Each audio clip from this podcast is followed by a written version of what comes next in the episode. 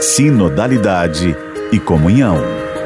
Olá, querido irmão, querida irmã, ouvinte do Sistema Aparecida. Aqui é o Padre Vanderlei, missionário redentorista, convidando você a refletir neste momento a sinodalidade em nossa caminhada de igreja. Programa de hoje, encerrando essa nossa temporada de reflexões sinodais, é, vamos conversar com você sobre o sínodo nos conduzindo no caminho da conversão e nos pedindo dedicação.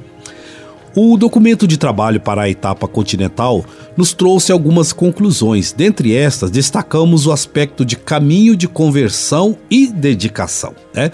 É, o objetivo do atual sínodo vai nos ajudar a refletir o documento é ouvir.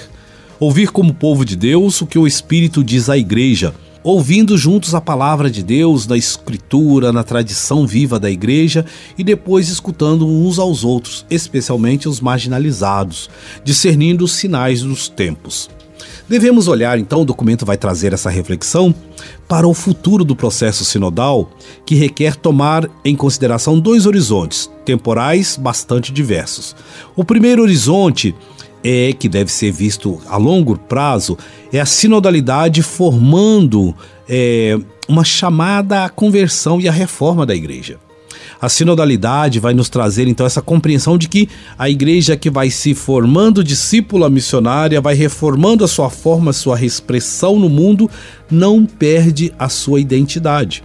O segundo, claramente, é, que o sínodo vai nos trazer, é o serviço que está a serviço, né, claramente está a serviço do primeiro, é a atenção sobre os encontros que as etapas anteriores, primeira e segunda do sínodo, nos ofereceu.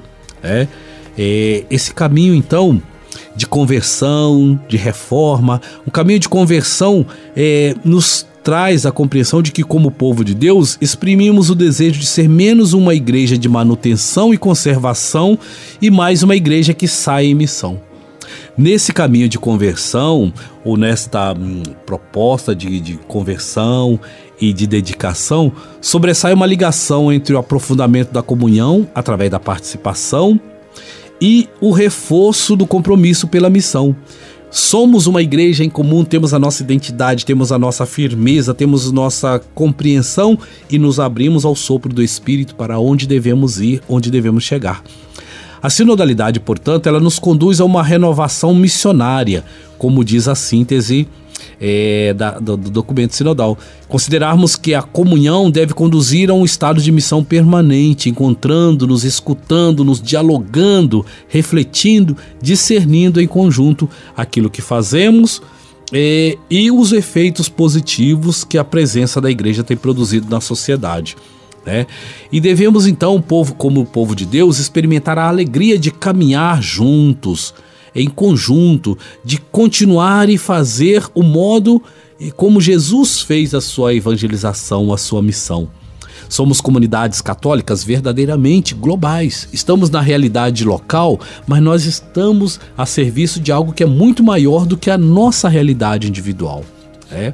Caminhar de modo sinodal, escutando-nos reciprocamente, participando da missão, comprometendo-nos no diálogo. Não basta você dizer que está na igreja porque vai em algumas atividades, em algumas expressões ou algumas celebrações e ali você assiste acontecer e volta para sua casa e o mundo continua do mesmo jeito, e a sua família continua do mesmo jeito, a sua vizinhança continua do mesmo jeito. É, a sua rua, o seu bairro, a sua cidade. Não, a sinodalidade nos leva a esse encontro. Nós somos cristãos, anunciamos a, a esperança. Essa esperança ela deve se manifestar no mundo novo, no novo céus e nova terra. Né? É, ultrapassando as limites, aquela compreensão de que os outros vão fazer e nós vamos esperar. Não, o leigo, na compreensão da sinodalidade como um caminho de conversão, e pedindo dedicação, cada batizado e batizada é chamado a assumir o seu lugar, colocando seus talentos à disposição do comum, à disposição de todos. Somos uma igreja que, prende, que aprende e que faz acontecer aquilo que é o anúncio do Evangelho. Um tempo novo de graça e de paz. Devemos, portanto, traçar nosso caminho, ser protagonistas da nossa vida, vivê-la em prol dos outros, sermos responsáveis pela nossa conduta pessoal, atuante na igreja, na sociedade e pela nossa conduta social. De que maneira a presença de um cristão qualifica o meio onde ele está?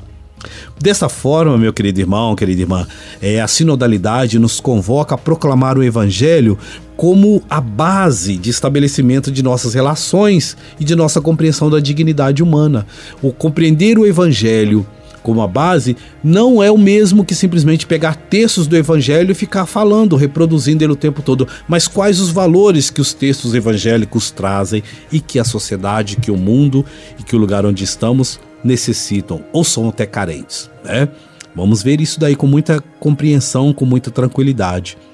Nosso Senhor Jesus Cristo eh, derrama abundantemente nas ruas, nas cidades, na igreja, as suas graças. Devemos viver essa abundância no reino de Deus.